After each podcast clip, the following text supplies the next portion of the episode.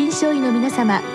入気の論剤のパイオニア恐林製薬がお招きするドクターサロンにどうぞ。今日はお客様に横浜労災病院消化器内科千口岳さんをお招きしております。サロンドクターは青い会柏田中病院糖尿病センター長山内俊和さんです。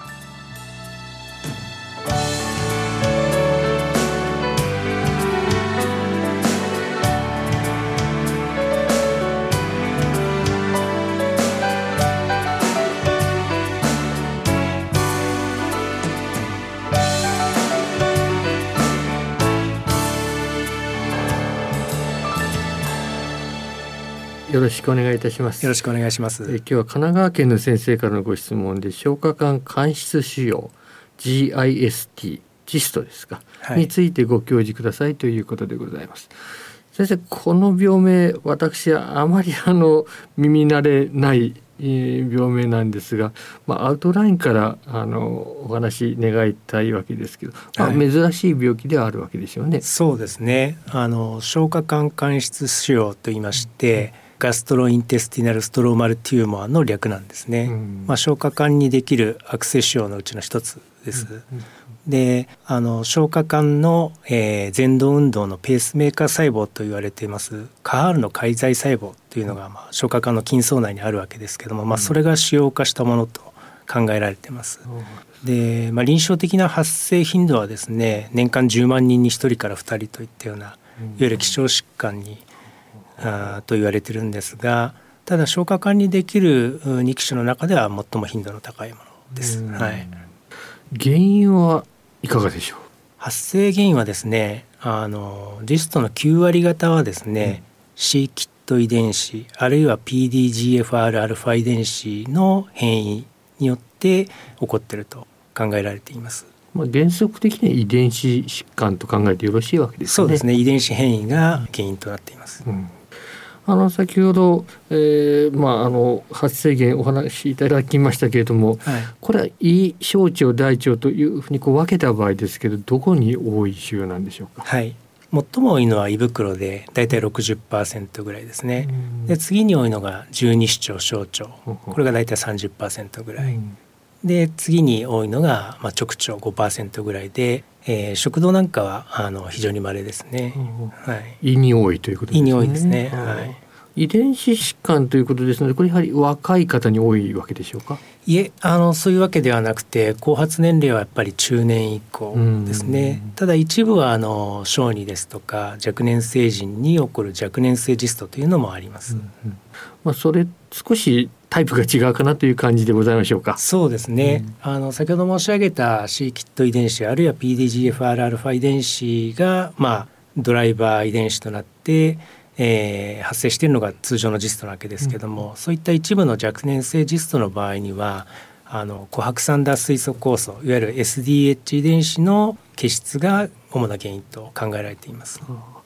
まあ、あの精査に関してはいかがなんでしょうか？精査は特にないですね。はい。さて、まあ、臨床的な話に戻りますけれども、はい、この肉腫ということで普通肉腫と聞きますと非常に立ちが悪いという印象ありますけど、はい、まあ、がんに比べても立ち悪いなという印象がありますこれいかがなんでしょうか？はい、はいあの先ほど申し上げましたように、まあ、悪性腫瘍であることは間違いないんですが、うん、ただ幅がありましてえー、基本的にはあ手術で切除されたジストをですね、うん、えー、再発リスク分類によって、えー、悪性度を評価します。で今現在最も使われてますリスク分類はですね余塩数分類というものなんですけども、うん、えー、腫瘍の大きさですね、うん、あとは核分裂増数。あとはえー、どこの消化管に発生したかっていう原発臓器ですね、うん、あとは腫瘍破裂を起こしていたかいなか。ったかこの4つの因子で、えー、4つのグループに分けますね。うん、で、えー、再発高リスクに分類された場合には手術後3年間の術後補助化学療法が推奨されています。うんうん。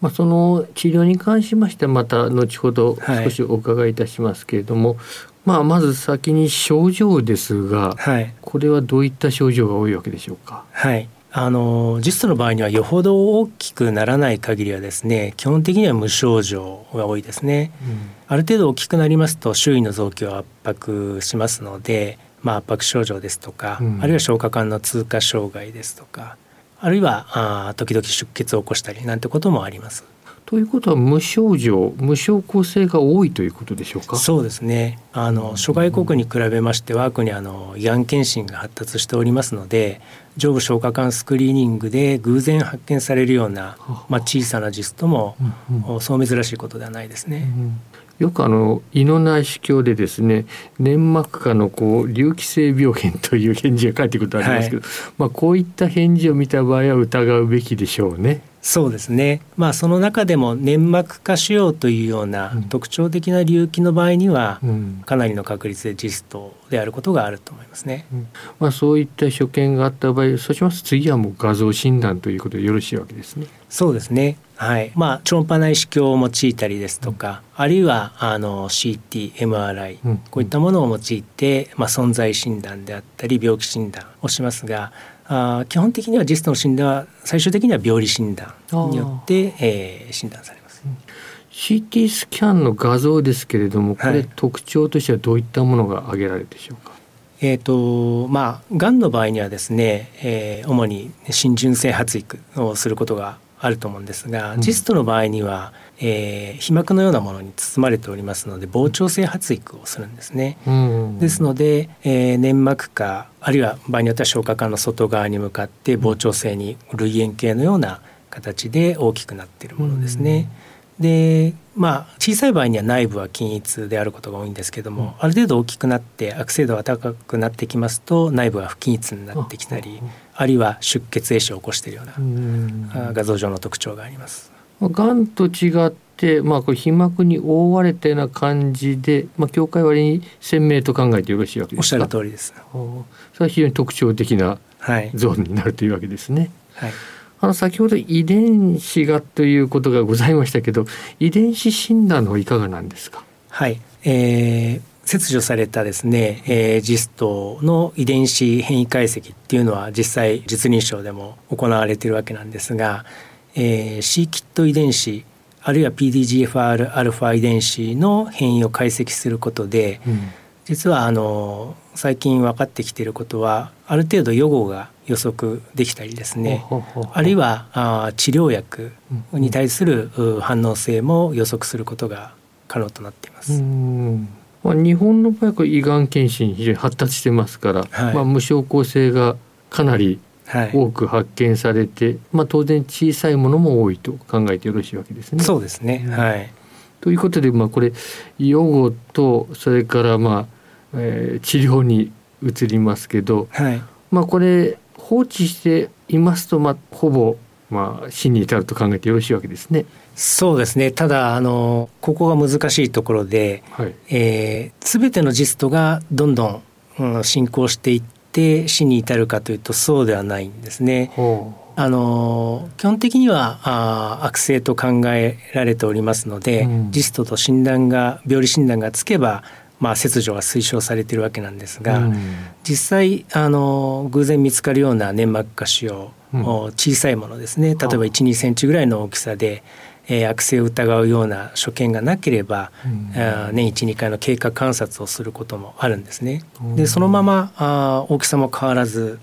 悪さをせずに一生終わるっていうものもありますのでそこはいまだにはっきり分かってませんけども、考えられてますのはあそういった先ほど申し上げた C キット遺伝子あるいは PDGFRα 遺伝子といったようなドライバー遺伝子の変異に加えて何らかのさらなる遺伝子変異が加わることで、えー、進展していくという可能性が考えられていますので、まあ、それが起こらなければおとなしくそのまま経過する場合も多々あります。はい。まあ、実装の中にそうしますと、まあ、例えば非常に小さいものでそのままあまり悪いこともしないで終わってしまうといいますかその方の一生が終わってしまう、そういったものもあると考えてよろしいわけでしょうか？そうですね。はい、あのこれまでの研究では実は私たち3人に1人の胃袋には1センチ以下のマイクロジストがあるというようなことも分かっております。でその大半はですね臨床的に問題とならないもので、うん、えー、一生そのまま小さいままで、おとなしい性格のままでいることが多いんですが、何らかの遺伝子異常あるいは染色体異常が加わることで、うん、えー、急にスイッチが入って発育進展していくというようなことも考えられてます。そこのあたりはまだ謎の部分があるということですね。はい。まあ、最後にあの先ほども出ましたけども治療のあたりをもう少し詳しく教えていただきたいわけですけど、はい、まあ、これ無症候性ですと、はい、基本はこれは経過観察になるわけでしょうか？はい、ただですねあの粘膜下腫瘍という形で、えー、発見されていた場合にはですねあ先ほど申し上げたように悪性所見がなければ経過観察する場合もあるんですが、うん、えー、例えば超音波内視鏡を用いたりですとか、うんえー、何らかの方法で粘膜の下にあるジストの組織を取ってくることができて組織診断がつけばですね、うん、えー、基本的には現在のガイドラインではあ切除しましょうということになっています、うん、大きさがあ小さいものであれですね、はい、で外科的に完全に切除することが、まあ、ジストの基本的な治療方法です。サイズに関してはいかがでしょう？はい。あの5センチ以上である場合には病理組織診断がついてなくても切除対象となります。はい。5センチ以上ですね。はい、5センチが一つの目安ですね。かなり大きいですね。そうですね。うん、まあ5センチ以上で見つかることっていうのはそんなに多くはないですね。あの普通腫瘍疑わしきや抜白みたいな感じで、はい、まあ、肺がんなどはもう小さかったらもう喜んでどんどん取っちゃうところありますけど、はい、これはそういうわけではないわけですね。そうですね。まだそこら辺はあのはっきりはあ分かってない部分もありますので、うん、まあ現在のガイドラインではあ病理組織診断でジストと診断がつけば、まあ、小さいものであっても切除しましょうと。それはまあマリグナントポテンシャルがあるからですね。まあ、4 5センチ以下のものですとそうするとまあ経年的にまあ刑事的な変化を追うという、まあ、そので、ね、そのでもいいというか、はい、まあ普通そちらの方に行くわけですね。そうですね。増大傾向ですとか出血ですとか、うん、あるいは形がいびつになってきたとか、うん、そういった悪性を疑うような変化がなければ経年的に経過観察することもあります。どうも先生今日はありがとうございました。どうもありがとうございました